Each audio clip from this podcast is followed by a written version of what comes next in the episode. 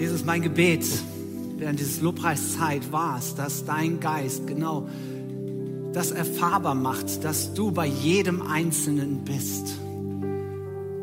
Tod, wo ist dein Stachel? Tod, wo ist dein Sieg? Heiliger Geist, da wo du wehst, da wo du bist, ist die Gegenwart Gottes. Und ich bete für die Situation in den Häusern, da wo Depression sich breit gemacht hat, da wo Sorgen sich ausgebreitet hat, bete ich, dass du mit deinem Geist hineinwehst und eine neue Freude freisetzt. Und da, wo Krankheit sich manifestiert und körperlich Beeinträchtigung gibt, da bete ich um Heilung im Namen Jesus. Jesus, da, wo du bist, da ist Glaube, da ist Hoffnung und da ist Freude. Und bei vielen merke ich eine starke Trägheit und eine Schwere. Und ich bete dafür, dass dein Geist genau das erfahrbar macht, dass du anwesend bist. Dir sei Ehre. Dir sei die Herrlichkeit in Ewigkeit. Amen. Amen. Meine Güte, ich habe auch gedacht, ey, hoffentlich kann das transportiert werden, was hier in dem Saal los war. Ähm, über die Bildschirme. Ich hoffe, dass du das gespürt hast. Es geht hier nicht um die Musik oder sonst irgendwas, sondern um die Gegenwart Gottes. Dass mehr Jesus in unserem Leben Platz hat.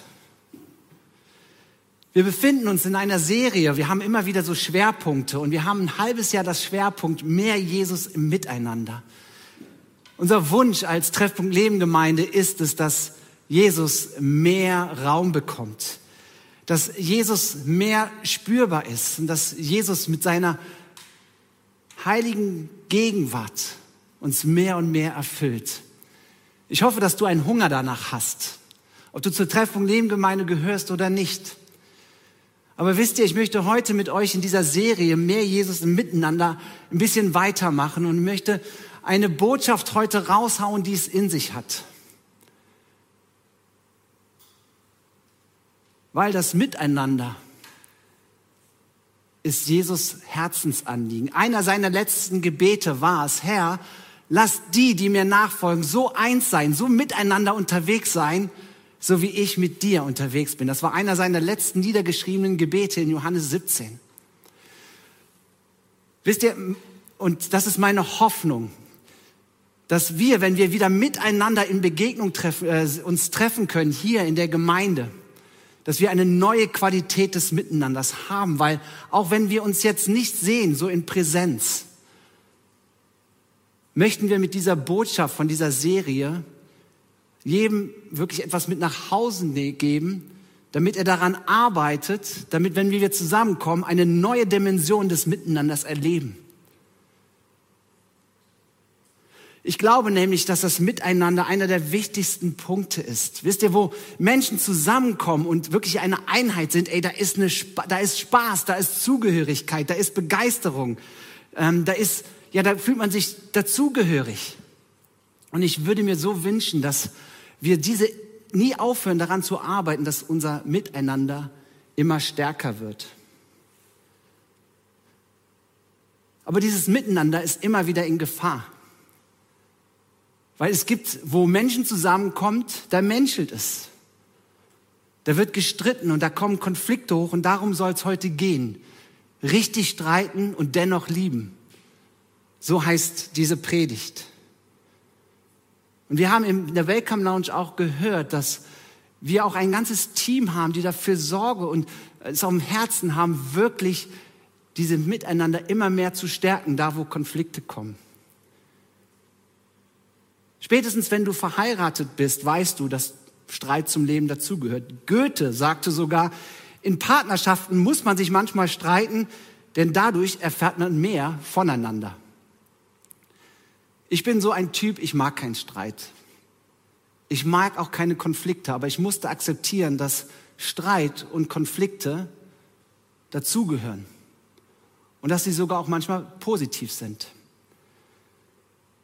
Ich staune immer über alte Ehepaare. Ich liebe dieses Bild, wenn so Senioren, Ehepaar spazieren gehen und sie, sie Hand in Hand halten. Das ist für mich ein total schönes Bild. Vor, ich glaube, vor sieben Jahren waren meine Frau und ich in Kroatien und unsere Campingnachbarn, das war so ein Ehepaar. 65 Jahre. Er hieß Kurt, ihr Name weiß ich nicht mehr. Aber es kam so viel Lachen aus ihrem Wohnwagen immer rüber und äh, die strahlten eine Harmonie und ein Miteinander aus. Das habe ich nicht nur gemerkt, sondern auch andere auf diesem Campingplatz. Und ich saß irgendwann mal eines Abends da und ich hörte, wie einer mit diesem Ehepaar, mit ihm, mit Kurt, ein Gespräch geführt hat, zu sagen, hey, wie habt ihr es geschafft, so eine harmonische Beziehung zu leben über 40 Jahre oder ich weiß nicht, wie lange die verheiratet waren. Und da sagte Kurt, am Anfang unserer Ehe haben wir, einen, haben wir ein Commitment getroffen, eine Vereinbarung. Meine Frau darf alle kleinen Entscheidungen treffen. Wenn es aber große Entscheidungen gibt, dann treffe ich sie. Das Kuriose ist nur, seit 40 Jahren haben wir nur kleine Entscheidungen. Sie haben ein Agreement getroffen. Aber dieser, dieses Miteinander in einer Ehe, das bedeutet Arbeit. Aber wisst ihr, es treten Konflikte auf. Und die Frage ist, warum kommen überhaupt Konflikte? Weil ich glaube, es gibt unterschiedliches Denken oder es gibt unterschiedliche Meinungen und es gibt unterschiedliche Erfahrungen und wir Menschen sind alle unterschiedlich, auch von der Persönlichkeit. Oder auch wie wir die Welt sehen wollen, ist so unterschiedlich und ich glaube, dass daher auch Konflikte kommen. Ich erlebe gerade auch im christlichen Bereich, auch in der Gemeinde, oft eine falsche Harmonie oder eine Konfliktscheue. Und die ist total weit verbreitet. Es gibt drei Spielzeuge, die wir Christen und auch viele Menschen insgesamt benutzen. Das erste Spielzeug ist der Besen. Man kehrt gerne Konflikte unter den Teppich. Und man sagt, ach komm, ist nicht so schlimm. Und bei manchen Gemeinden oder in manchen Häusern ist der Teppich so aufgeweilt, weil da so viele Konflikte unter den Teppich gekehrt worden sind. Oder das andere, das zweite Spielzeug ist die lange Bank. Man hatte einen Streit oder einen Satz oder irgendwas ist gekommen und man war verletzt und sagt, ja, ich muss es ansprechen, morgen. Und dann kommt der Morgen und dann sagt man, ah, heute ist ungünstig, ja, nächste Woche. Und dann sagt man nächste Woche, ach, so schlimm war es ja auch nicht, aber irgendwann muss ich es ansprechen und dann ist es nächsten Monat oder nächstes Jahr und man geht diesen Konflikt nie an. Und das dritte Spiel, äh, Spielzeug ist, ich nenne es der Wunderrucksack. Da hat einer mich nicht gegrüßt. Aus welchen Gründen auch immer, aber es hat mich getroffen. Und das ist wie so ein kleiner Stein, den man in diesen Wunderrucksack reinpackt. Und dann passiert es, dass man, weil man da so ein Satz oder etwas war, was einen verletzt hat, dieser Stein immer größer wird und ich habe ihn in den Rucksack. Ich selber habe das erlebt. Ich habe mit einem aus unserer Gemeinde auch ein Gespräch gehabt. Das war ungefähr vor einem, einem Jahr. Ich habe drei Jahre her irgendeinen flapsigen Satz zu ihm gesagt. Es hat ihn verletzt. Und er hat diesen Stein in seinen Rucksack gepackt.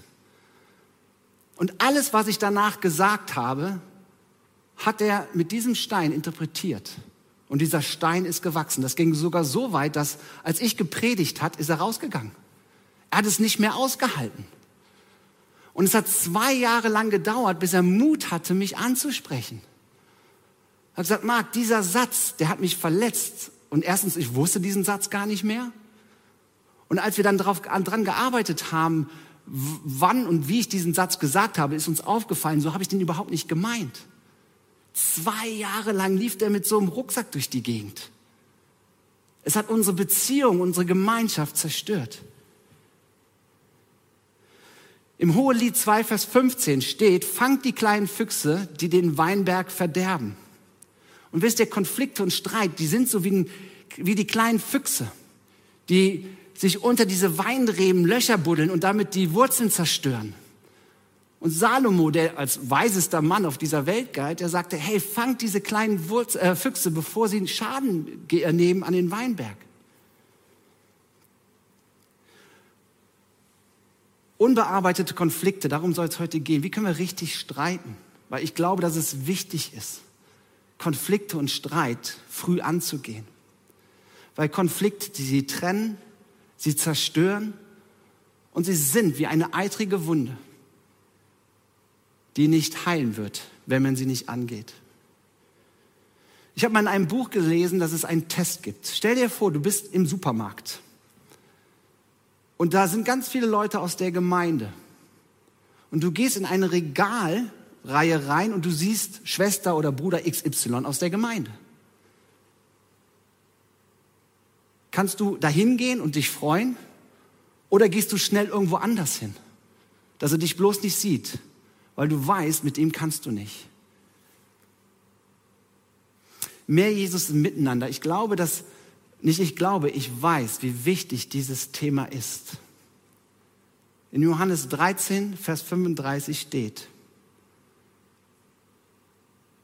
an eurer Liebe zueinander werden alle erkennen, dass ihr meine Jünger seid. An deiner Liebe zu dem anderen soll die Welt erkennen, dass du sein Jünger bist. Und auch als uns als Gemeinde, wie wir uns einander lieben, daran soll die Welt erkennen, dass ihr meine Jünger seid. Ich habe vor ein paar Jahren dieses Bild entworfen. Das sind, ich weiß nicht wie viele, aber das sind ganz viele Leute aus äh, Bilder aus unserer Gemeinde die mit einem Mosaik zusammengesetzt worden sind und da kommt Jesus zum Vorschein. Ey, ihr Lieben, das ist mein Traum von Gemeinde. Das ist das, warum wir hier so viel Aktion machen.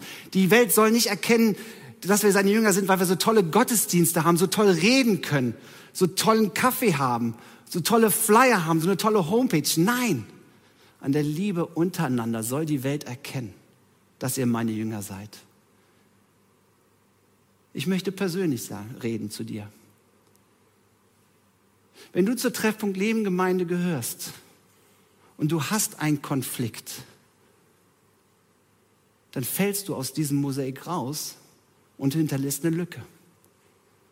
Ich träume davon, dass wir eine Gemeinde wären, die wirklich eine tragende und der tragende Beziehung leben können untereinander. Dass wir mit Wertschätzung, das was Tim gepredigt haben, unterwegs sind aber dass wir wirklich auch lernen, richtig zu streiten und trotzdem einander zu lieben. Jesus Herzensanliegen ist genau das, dass, dass wir beziehungsfähig werden. Wir haben diese Serie mit dem Untertitel gemacht WWJD. Dafür gibt es ja auch diese Bändchen.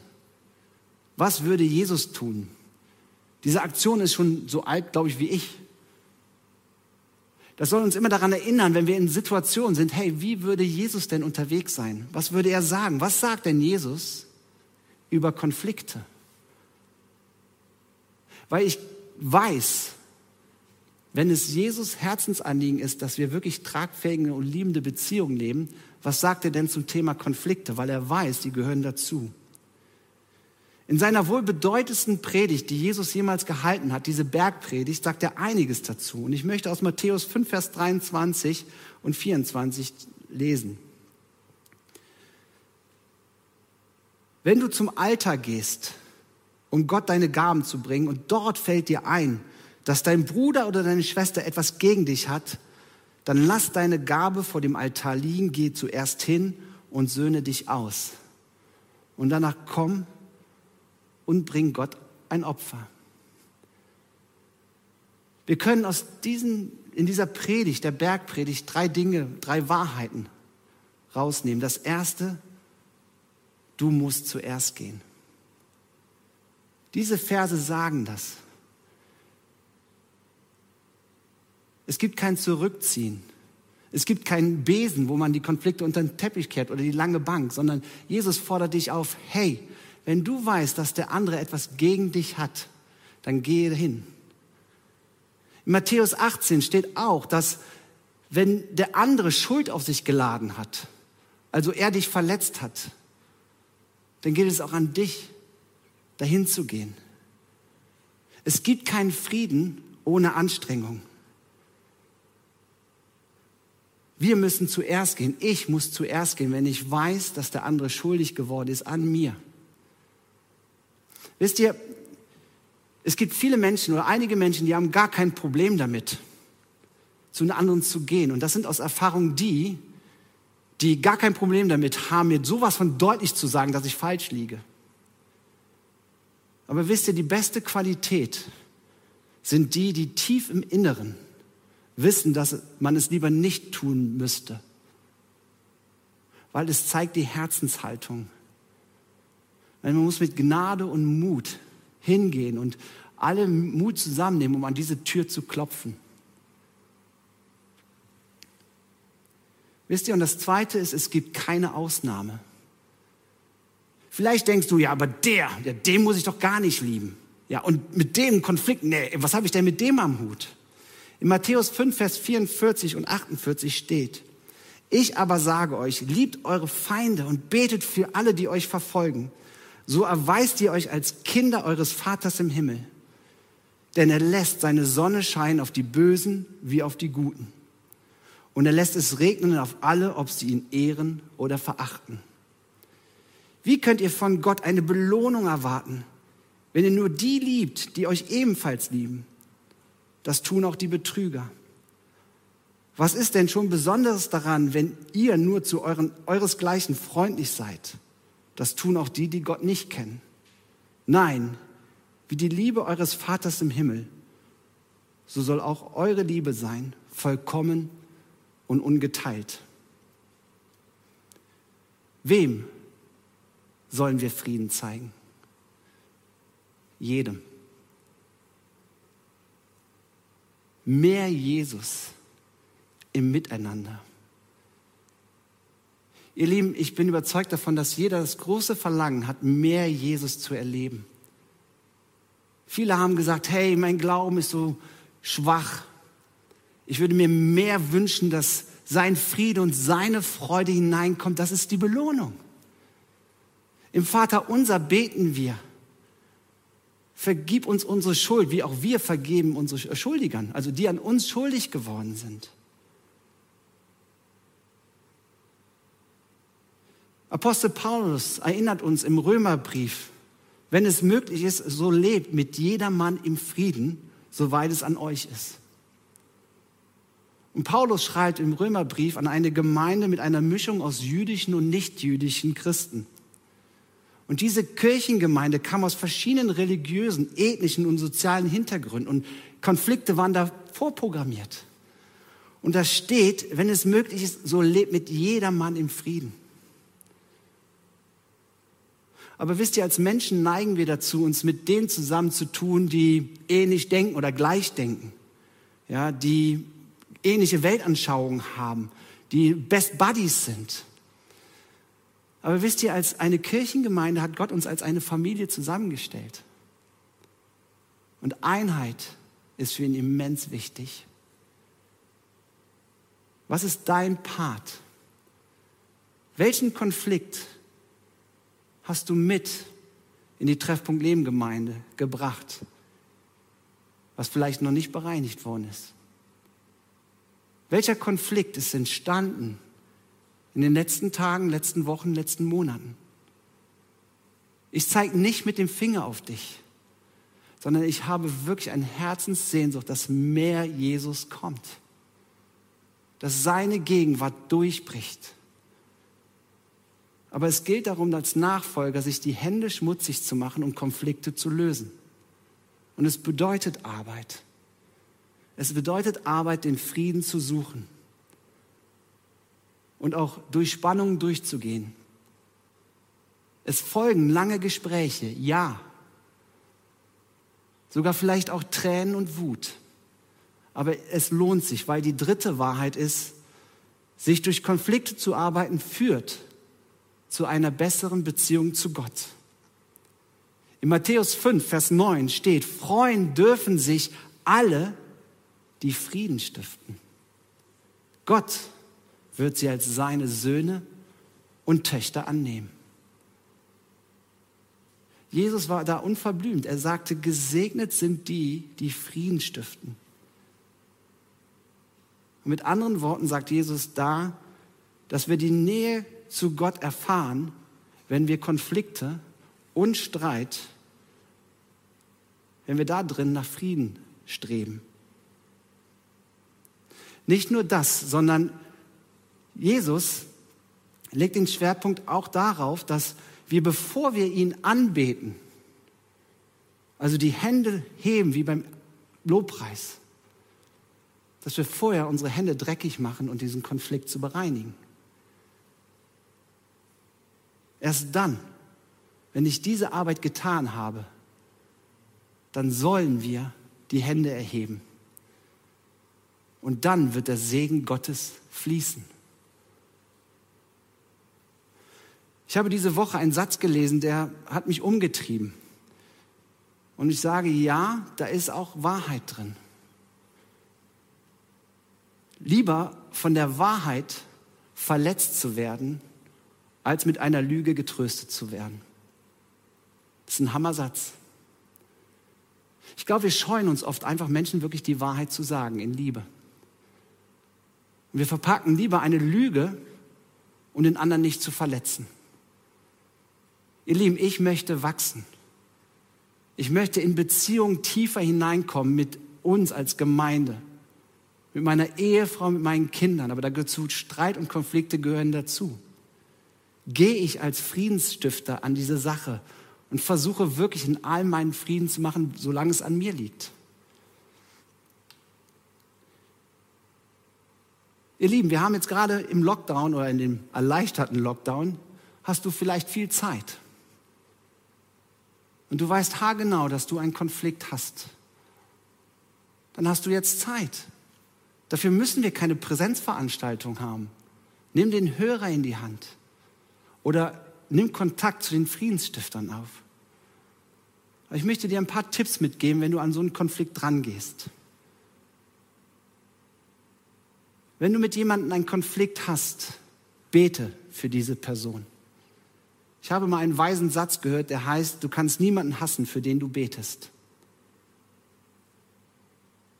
Wir können darum beten, dass Gott in das Herz unseres Freundes oder Freundin eindringt, ebenso wie in mein eigenes. Wenn ich mit Menschen Konflikt habe, dann fange ich an, für diese Menschen zu beten und sie vor Gott hinzuhalten. Aber meistens merke ich, dass Gott mein Herz verändert. Und das ist der zweite Tipp.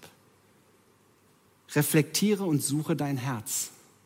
Prüf dich selber, ob es dein Stolz ist, der vielleicht zu diesem Konflikt geführt hat. Oder vielleicht Bitterkeit oder falsches Denken. Bitte Gott darum, dass er dieses Herz, dein Herz, aufmacht und du es erkennst. Der dritte Tipp ist, arbeite für Vergebung und Versöhnung. Gib Jesus die Möglichkeit, dir Schritte zu zeigen, wie du diesen Friedenprozess anstoßen kannst. In Matthäus 18, das habe ich eben schon gesagt, hat Jesus gesagt, hey, pass mal auf, wenn du einen Konflikt hast und der andere ist schuldig geworden, dann gehe eins zu eins zu ihm hin. Fang nicht an, mit anderen darüber zu reden, was er gemacht hat, sondern das vergiftet die Einheit. Gehe zu ihm hin, persönlich. Und wenn ihr dann immer noch nicht äh, weiterkommt, dann kannst du gerne eine Person, die wirklich gottesfürchtig ist, die vertrauenswürdig ist für dich, ja, mitnehmen zum Vermitteln.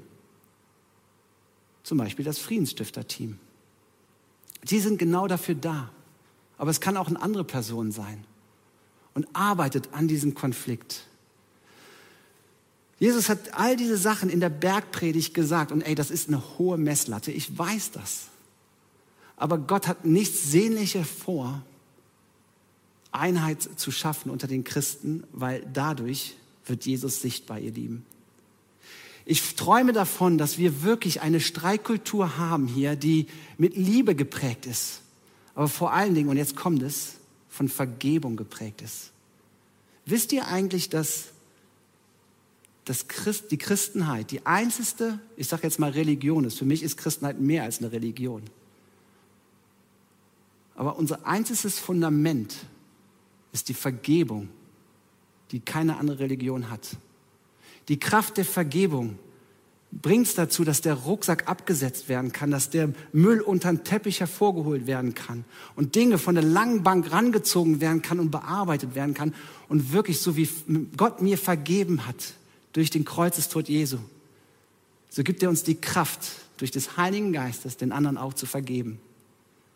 Martin wird nächste Woche über diesen Prozess reden. Aber ich möchte gleich für dich beten. Wisst ihr, die Bergpredigt, einer meiner Bibelschullehrer hat mal diesen Satz gesagt, die Bergpredigt funktioniert äh, nicht ohne den Bergprediger. Wir brauchen Jesus, um das alles zu machen, was in der Bergpredigt steht. Wir können es nicht aus unserer Kraft machen, aber mit Gottes Geist, wo wir eben drüber gesungen haben. Er schenkt das Vollbringen. Er schenkt die Vergebungskraft und den Mut, Dinge anzusprechen. Ich möchte jetzt für uns beten. Ich möchte für dich beten zu Hause. Wenn du in einem Streit oder in einem Konflikt bist, dass du Mut hast, das anzugehen. Dass wir wirklich in die neue Dimension des Miteinanders hineinkommen. Und dass Gottes Geist dein Herz aufmacht und dir zeigt, was dein Part dabei ist. Ich bete. Jesus, dein Traum war es, eine Gemeinde weltweit zu bauen, die so stark ist, die so von dir geprägt ist, dass dein Wesen da rausstrahlt. Und wir sind Menschen und wo Menschen zusammenkommen, da menschelst, da werden Verletzungen kommen rein, aber ich danke dir für deine Vergebungskraft. Ich danke dir dafür, dass du wirklich bezahlt hast am Kreuz für unsere Vergehen, die wir getan haben und noch tun werden. Aber ich bete wirklich, dass du Herzen miteinander versöhnst. Jetzt in dieser Woche. In drei Wochen feiern wir Ostern, das größte Vergebungsfest überhaupt dass du den Tod besiegt hast, das, was wirklich unter den Teppich gekehrt worden ist oder in den Rucksack reingepackt ist, dass darüber Vergebung ausgesprochen werden kann und dass du Herzen wieder so stark miteinander verbindest, dass wirklich eine Einheit zustande kommt, wo du, Jesus, durch sichtbar wirst. Du hast dich schlagen lassen, du hast dich, du hast auf dein Recht verzichtet. Und lass uns so werden wie du. Es geht nicht um Recht, sondern es geht um Liebe. Liebe, die unser Miteinander prägt in Liebe uns vergeben und anzunehmen, auch wenn wir unterschiedlich sind, wenn wir auch sogar unterschiedlich denken. Aber ich bete für all die verletzten Herzen, die durch Streit und Konflikte entstanden sind, dass du da Heilung hineingibst, dass die Wunden geheilt werden, aber dass das auch aufgearbeitet wird und dass, solange es an einem liegt, dass er seinen Teil dazu tun kann durch deine Kraft des Geistes. Das bete ich im Namen Jesus. Amen. Ihr Lieben, ich freue mich darauf, wenn wir hier wieder zusammen sind mit einer neuen Dimension des Miteinanders. Es liegt an mir und an dir. Let's do it. Amen.